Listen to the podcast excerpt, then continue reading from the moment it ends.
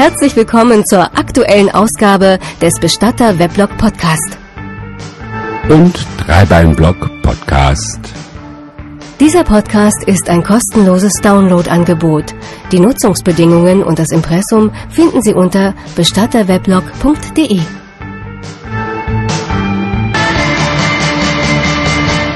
Bestatter Weblog Podcast. Präsentiert von Peter Wilhelm. Weblog Podcast.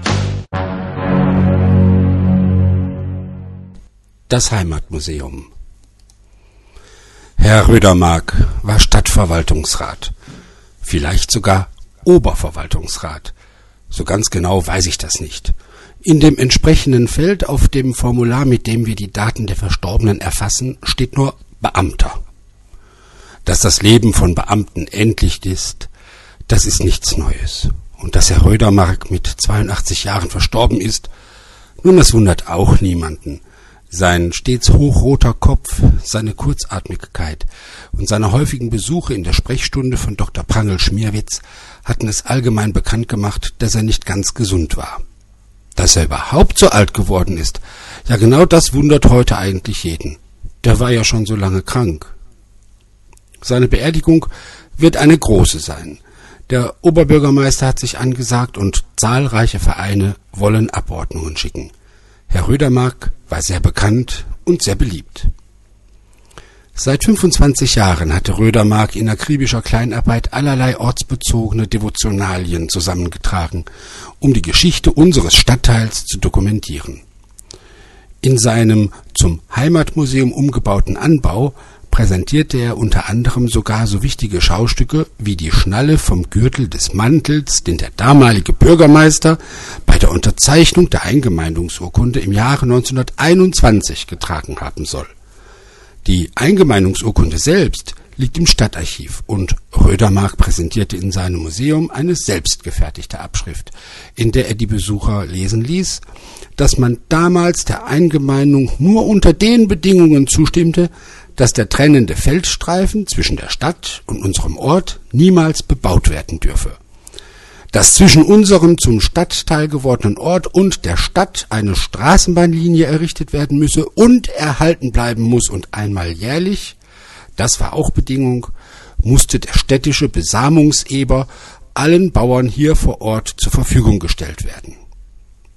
Mehr historische Exponate hatte das Heimatmuseum eigentlich nicht aufzuweisen.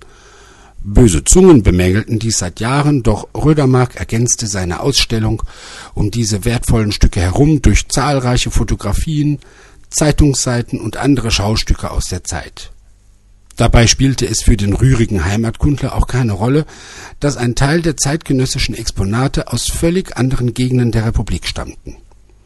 Wenn man ehrlich ist, dann war dieses Heimatmuseum ein Schmarren, ein vielfach hochgelobter Quatsch, das Hobby eines penetranten, aber durchaus liebenswürdigen alten Mannes. Kaum eine Woche verging, ohne dass ein Bericht in der Zeitung auf das Heimatmuseum aufmerksam machte. Und bei jeder sich bietenden Gelegenheit wurde Rödermark für seine unermüdlichen Bemühungen um den Erhalt historischer Güter geehrt, benadelt und behängt. Im Laufe der Jahre bekam er zwei Bundesverdienstkreuze, einen Stadtring und wenigstens dreimal in Folge die Ehre, dem örtlichen Karnevalsumzug als oberster Bursche vorwegfahren zu dürfen. Ich kann mich an überhaupt keine örtliche Veranstaltung erinnern, bei der der pensionierte Beamte nicht anwesend war oder wenigstens von höchster Stelle sein Fernbleiben auf das heftigste bedauert wurde. In der Hochzeit seiner musealen Tätigkeit schob man gar ganze Schulklassen durch sein Museum, und die ohrenverstöpselten kleinen Ignoranten mussten zum Teil unter der Androhung empfindlichen Ungemachs zum Bestaunen besagter Gürtelschnalle förmlich gezwungen werden. Ja, und nun? Nun ist Rödermark gestorben. Selbst längst verwitwet hinterlässt er einen Sohn, der schon kurz nach der Beerdigung das geerbte Wohnhaus mit einem Baugerüst versehen ließ. Der Anbau soll mal seinen Kindern als Wohnhaus dienen und so landete sämtliches Ausstellungsmaterial in einem großen dunkelgrünen Container der Firma Schutt- und Bauentsorgung Günther D. Reckwig GmbH. Es ist nicht bekannt, dass irgendwer sich um die Exponate geschert oder den Fortfall des Museums bedauert hat. Wie sagt doch der Vorsitzende der Vereinsgemeinschaft? Och, dem hat's Spaß gemacht und uns hat's nicht geschadet, aber wenn das Museum weg ist, das merkt doch eh kein Mensch.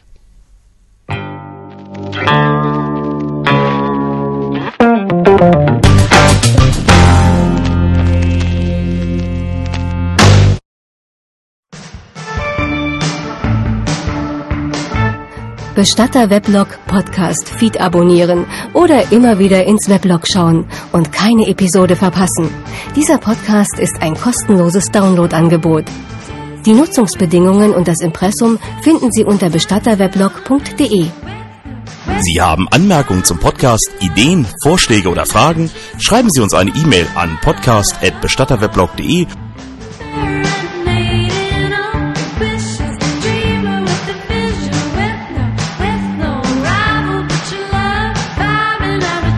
Der Bestatterweblog Podcast ist eine begleitende Audiopublikation zum Bestatterweblog.